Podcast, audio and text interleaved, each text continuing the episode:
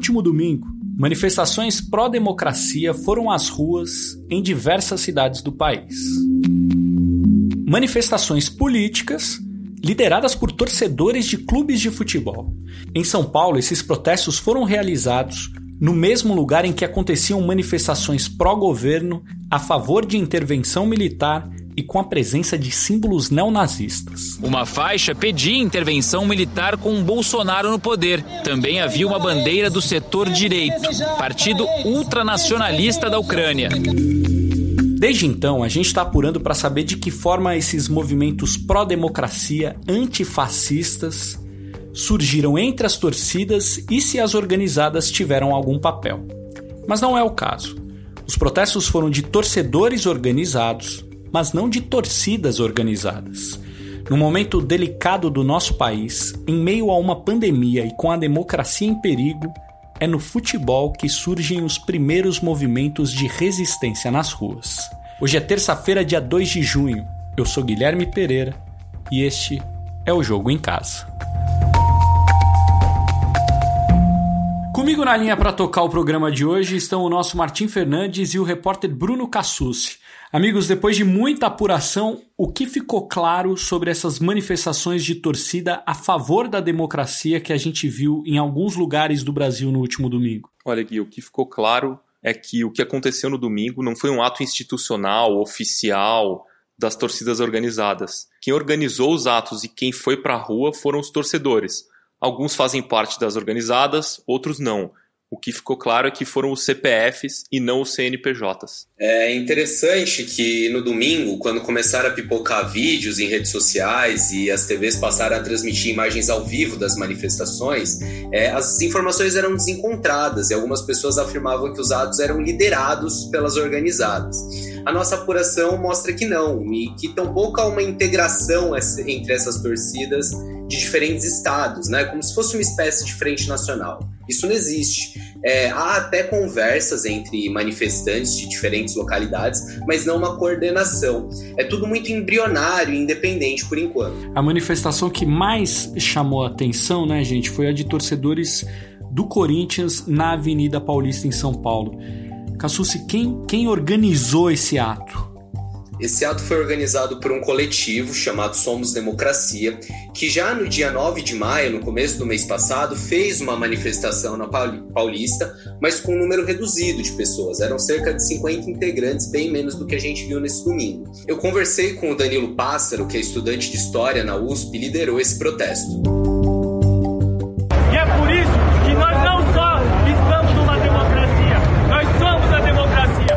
A gente é, tem percebido uma escalada autoritária no país. A gente se revolta com algumas coisas que vêm é, ocorrendo nas manifestações que pedem é, a volta da ditadura, intervenção militar, que agridem jornalistas, agridem profissionais da saúde e a gente avalia, né, que isso está testando os limites da nossa democracia e que se não houver uma contraposição nessa disputa de narrativas, é, pode ser muito tarde, né? Pode ser muito tarde, a gente pode ter uma ruptura do, do regime democrático. Então avaliamos que era necessário a gente ir para a rua também, né, para fazer essa contraposição.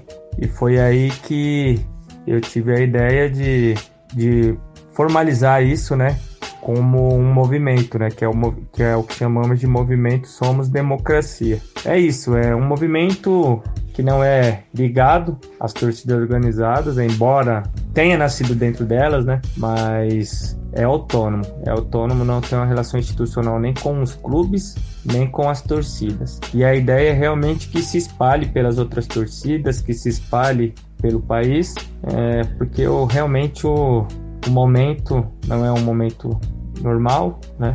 O momento é grave, um dos mais trágicos da história do nosso país, né? Uma pandemia que o que na verdade a gente queria estar em casa, né? Cuidando da nossa saúde, cuidando da nossa família, mas para defender a democracia a gente precisa assumir alguns riscos, né? E isso faz parte da história. A história é feita de contradições. Palestra, palestra, palestra! Esse grito que vocês acabaram de escutar é de torcedores do Palmeiras também na Avenida Paulista no último domingo. Chama a atenção o fato de rivais centenários como corintianos e palmeirenses se unirem por uma pauta política. Essa convivência foi de fato tranquila, Cassucci, ou não? É, mais ou menos, né? Eles marcharam lado a lado, não houve qualquer registro de conflito, mas também não dá para falar que é um clima 100% harmônico. Eu conversei com um torcedor palmeirense, ele é chamado Gabriel Santoro, é membro do grupo Palmeiras Antifascista, e ele estava na Paulista. O que o Santoro me, me relatou é um clima de certa hostilidade ali no começo do ato, até porque foi a primeira vez né, que palmeirenses e corintianos estiveram juntos lado a lado nesses protestos. É, por mais que bandeiras políticas se imponham nesse momento, acaba sendo impossível para eles deixar de lado toda essa rivalidade que, que envolve o, o derby, né, que envolve Palmeiras e Corinthians. Desde o começo desse século, a gente lembra que houve uma escalada na violência entre essas torcidas, há casos de mortes, de emboscadas, isso também com outras torcidas arquirrivais. É justamente esse um dos motivos que dificulta a adesão de torcidas organizadas nas manifestações. E é também por isso que os líderes desses protestos pedem que as pessoas não usem roupas, aqueles fardamentos das torcidas organizadas. Atos como esses, liderados por torcedores de futebol, aconteceram em outras cidades do Brasil também no domingo. Vamos falar um pouquinho como foi no Rio de Janeiro, Martim. Olha, no Rio, torcedores do Flamengo eram a maioria nas manifestações a favor da democracia em Copacabana, embora, claro, houvesse torcedores também do Vasco, do Fluminense e do Botafogo. Eu falei com um dos articuladores do movimento, um dos líderes dos atos, que é torcedor do Flamengo e ele pediu para não ser identificado nessa reportagem nossa. A gente já já vai explicar o motivo. A gente já monitorava os atos a, a favor do governo, né? E pedindo a supressão dos direitos que a gente levou séculos para conseguir. Eles pedem, por exemplo, fechamento de Congresso, STF, pedem basicamente fim da democracia, né? AI-5, um novo AI-5, enfim, coisas absurdas. Então a gente monitorou isso, esperava que isso acontecesse no Rio. Em algum momento a gente estava monitorando. Assim que eles marcaram e efetivamente é, é, confirmaram esse ato, a gente foi fazer um movimento contrário a favor da democracia, né? A favor uh, de uma resistência a esse governo, pelos direitos civis e pela democracia em si. Essa resistência nasce a partir de torcedores de clubes de futebol, no caso aqui, torcedores do Flamengo, em grande maioria, não tem nenhuma participação de partidos políticos, ainda que as pessoas tenham lá as suas escolhas, mas não há nenhuma orientação de partido político em nenhuma parte desse processo de organização. A gente foi para a rua, e a, a, a, nossa expectativa era criar uma centelha. Então, se fôssemos 5 ou 10 ali, já seria um sucesso absoluto por estar tá fazendo uma contraposição. Nesse primeiro momento, a gente não queria uh, não pensava, não tinha grandes expectativas em relação a um público gigantesco do nosso lado. Mas a gente entende que essa centelha vai fazer com que isso cresça. Até pelo fato da gente estar tá vivendo um momento de, de reclusão, de quarentena, um momento delicadíssimo também de pandemia. Uh, a gente entende que o movimento não vai nascer gigante, mas ele vai crescer à medida que as pessoas se sentirem representadas e quiserem se fazer representar ali também. Então a tendência é que isso cresça. Belo Horizonte, Porto Alegre e Salvador também registraram manifestações pró-democracia, mas não lideradas por torcedores de um time de futebol. Eles participaram, mas não lideraram. Eu conversei também com a Beth Dantas, que faz parte da torcida Imbatíveis do Vitória, e ela me contou como foi a manifestação lá em Salvador. Aqui em Salvador não, não teve uma convocação como aconteceu em São Paulo. É, não, não houve aqui participação de partido político na nossa organização, assim. Foi só a galera da torcida mesmo. É, eu fui com os amigos da torcida. É, não é uma disputa de, de direita e de esquerda. Acho que até a própria direita, nesse momento, uma direita que defende as liberdades democráticas, ela deve ser convocada para participar dos atos para a democracia. Sobre a adesão, é, a gente não esperava que desse mais gente, porque foi um, algo meio clandestino, no sentido de que a gente se organizou entre nós mesmos e falou assim: bora amanhã. Beleza, a gente foi. Então, como a gente foi mais para sondar, para conhecer, para ver da colé e também para externalizar o nosso descontentamento, né? E demarcar também o nosso posicionamento, é, a gente não chegou a fazer convocação nem nada disso. A gente estava com a galera que era uma galera que a gente já conhece há muito tempo, que a gente sabe que é uma galera que é fiel assim, não deixa na mão. Então, a gente foi para para ver, para se posicionar, a gente não foi para brigar. Mas se rolasse, a gente não ia correr, né? É, mas a gente acredita que os próximos atos, nos próximos atos, deve dar muito mais pessoas, porque tem muita gente falando com a gente. A galera, inclusive, bem chateada porque não foram chamados.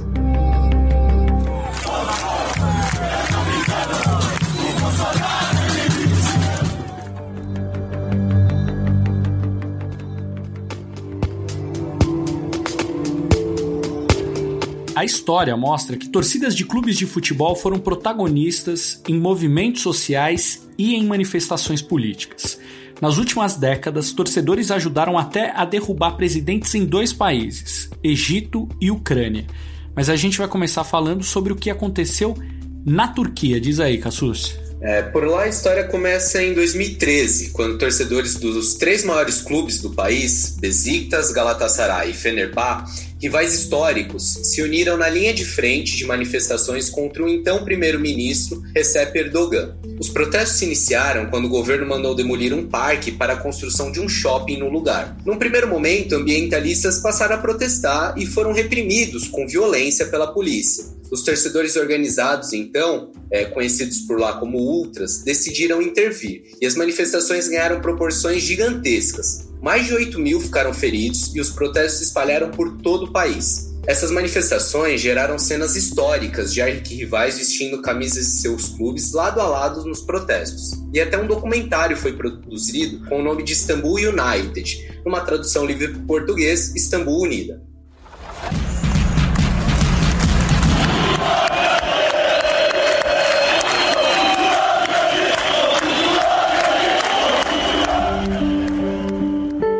Egito, torcedores de futebol foram atuantes durante a Primavera Árabe, que protestou contra o ditador Hosni Mubarak. Nesse caso, as torcidas que se aliaram foram as de Zamalek e Al-Ali, ambas do Cairo, na capital do país. Assim como na Turquia, os organizados estiveram na linha de frente para conter o avanço da polícia. Como estão acostumados a confrontos e brigas, é, eles evitaram que as Forças Armadas entrassem na Praça Tahrir, onde se concentravam os manifestantes, e acabaram sendo decisivos para a queda do Mubarak. Vale a gente frisar que, tanto na Turquia quanto no Egito, depois essas torcidas sofreram represálias nos anos seguintes e passaram a enfrentar um controle mais rígido e outras medidas que dificultavam o acesso aos estádios. Na Ucrânia, torcedores organizados de diferentes clubes foram importantes nos protestos que derrubaram o ex-presidente Viktor Yanukovych em 2014. A chamada Revolta de Maidan ficou conhecida assim porque as manifestações aconteciam na Praça Euromaidan, ao lado do estádio do Dinamo de Kiev. A série documental Que Mundo é Esse da Globo News já falou sobre esse caso da guerra civil ucraniana. Em muitos casos, Membros de torcida organizada são associados a briga, confusão e bebedeira. Na Ucrânia não é diferente. Mas, quando os protestos da Euromaidan ficaram mais violentos, os torcedores de organizados do Dinamo formaram grupos de defesa dos manifestantes e entraram em combate direto com a polícia. A grande questão é que esses torcedores tradicionalmente têm ligações com grupos ultranacionalistas e até neonazistas, mas isso não impediu que eles fossem bem aceitos no movimento e hoje desfrutem até de uma certa legitimidade e reconhecimento no país.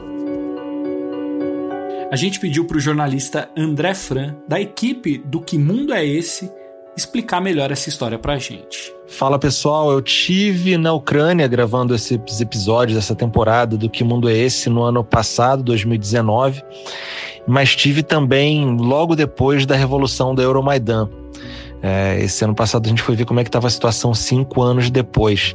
Então a gente tratou de toda essa questão, né, de como é um país, né, como o próprio nome diz, Ucrânia significa na fronteira. Então é um país que está dividido entre a Europa e a Rússia e sob influência desses dois lados, né, você tem a capital Kiev e o lado mais centro-oeste, mais alinhado com, com os valores e com esse desejo de participar de, da União Europeia tem o leste, né, que está em confronto até com separatistas que se identificam mais com a Rússia, que falam russo, como o caso da Crimeia, que foi anexada à revelia por Putin, né, pela Rússia, mas que é uma região que foi anexada numa boa, sem violência, porque eles já se sentiam mais russos do que ucranianos historicamente. Então é um país que tem essa dicotomia bem latente ali, que foi o que ocasionou esses confrontos que resultaram no Euromaidan.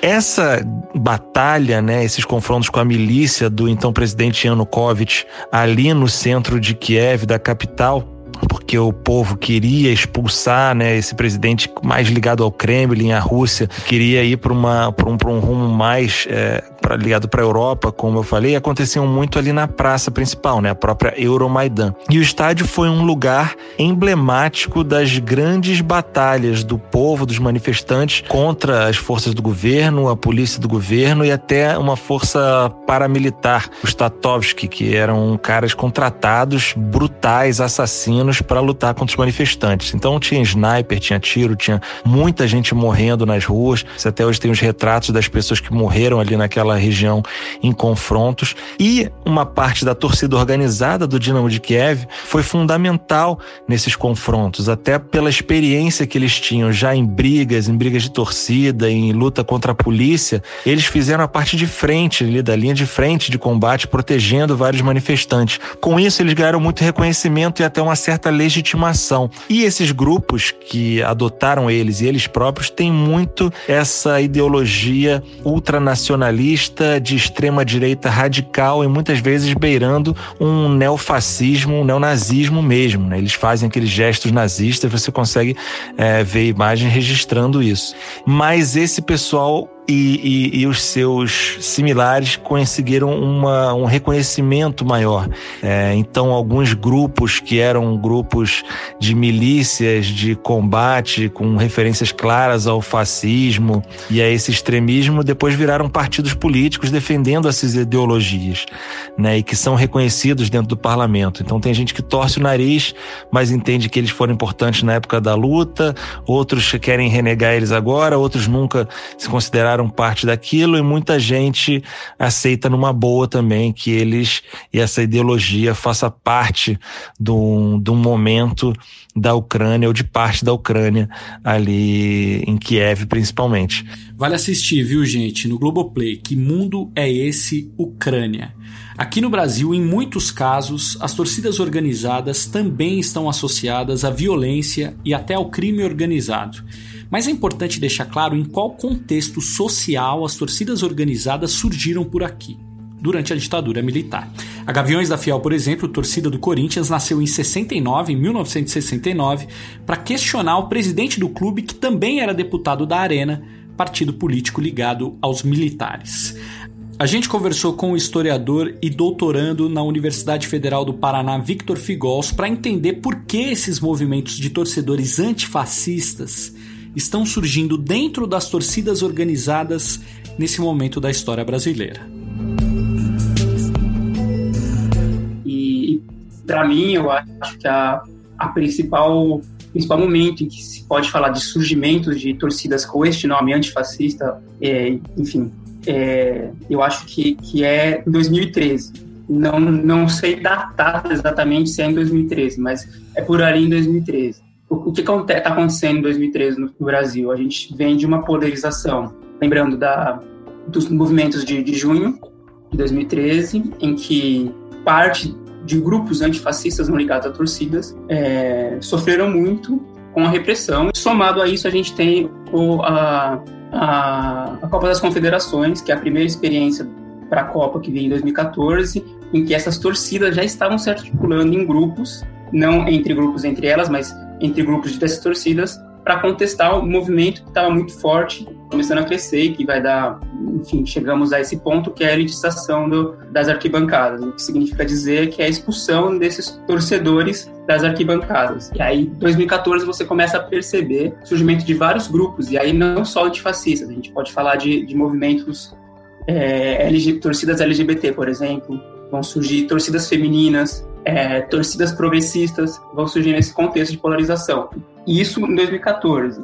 O que foi acontecendo depois de 2014 com essas torcidas, elas foram ganhando corpo, ganhando número e ganhando outras torcidas. Então, um clube tem mais de uma torcida que se diz antifascista, por exemplo, ou uma que se diz é, progressista ou LGBT e outra se diz antifascista, mas que em pautas elas são muito semelhantes, muito parecidas e se conectam, se conversam.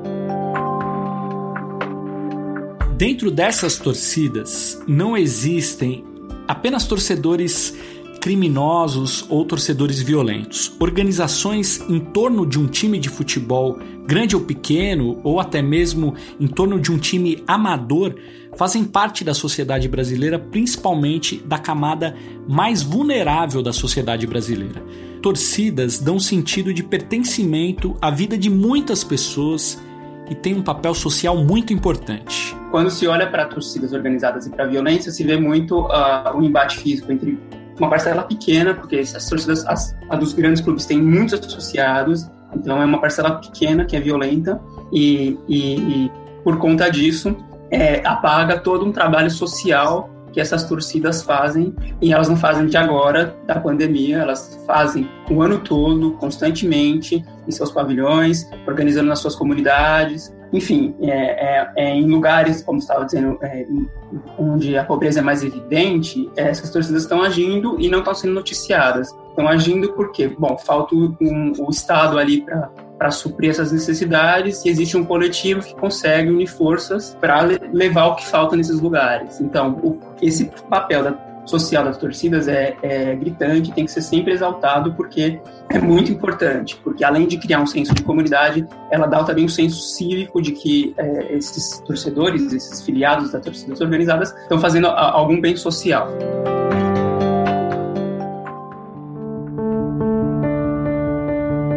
A gente mostrou que torcidas organizadas têm vínculos com movimentos democráticos no Brasil e que dessa vez os atos não partiram das direções dessas torcidas, mas sim de alguns membros e sem muita unidade.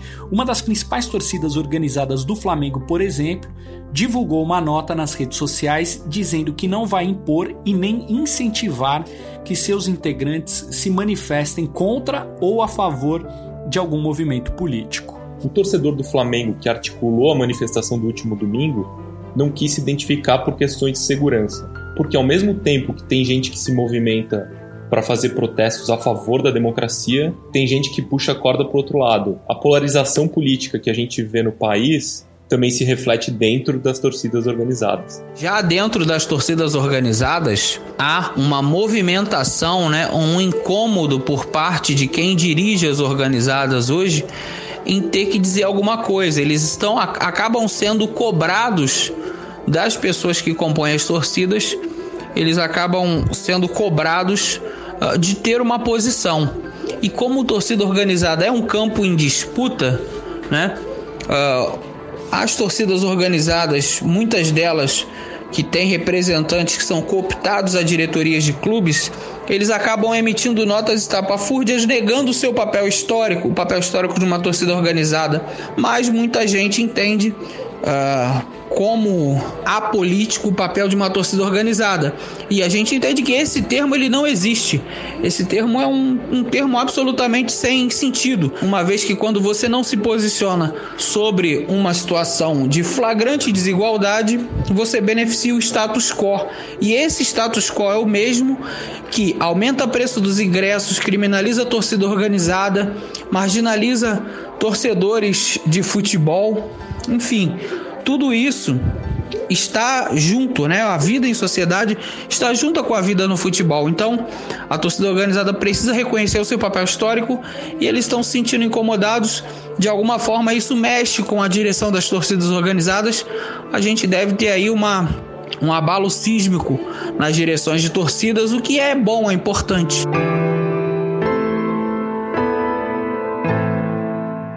Cassúcio, o que mais a gente tem de informação sobre o envolvimento da direção de torcidas organizadas com questões políticas? Esse é um tema bastante controverso e muitas lideranças evitam se posicionar para não criar rachas internas nas próprias torcidas. Uma mostra disso aconteceu em 2018, no segundo turno das eleições, quando 69 organizadas dos mais variados clubes soltaram um manifesto em apoio a Fernando Haddad, candidato à presidência pelo PT. Isso gerou críticas e insatisfações dentro das agremiações, que obviamente contavam com eleitores de Jair Bolsonaro, o adversário de Haddad.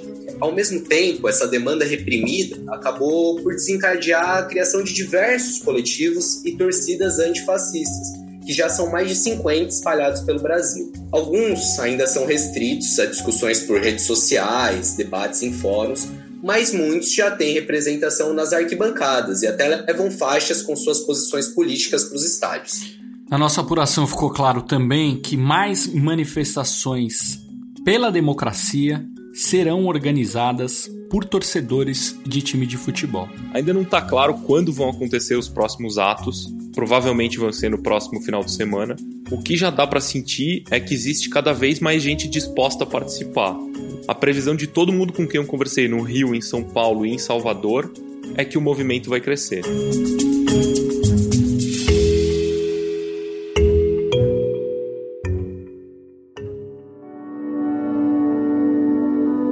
E em meio a todo esse cenário social, o Brasil ainda é um dos países mais atingidos pela pandemia de coronavírus. No total, de acordo com os dados do Ministério da Saúde, mais de 526 mil pessoas foram diagnosticadas com a Covid-19. 29.937 perderam a vida. O Jogo em Casa tem a produção e reportagem da Bruna Campos, do Henrique Totti e do Rafael Bianco. A edição é do Leonardo Bianchi, a coordenação do Rafael Barros e a gerência do André Amaral. Lembrando que você encontra o jogo em casa na Apple Podcasts, no Google, no Pocket Casts, no Spotify e, claro, lá no globesport.com/podcasts. Eu sou Guilherme Pereira e estive na companhia dos meus amigos e jornalistas Martim Fernandes e Bruno Cassucci. Um abraço para você e até amanhã.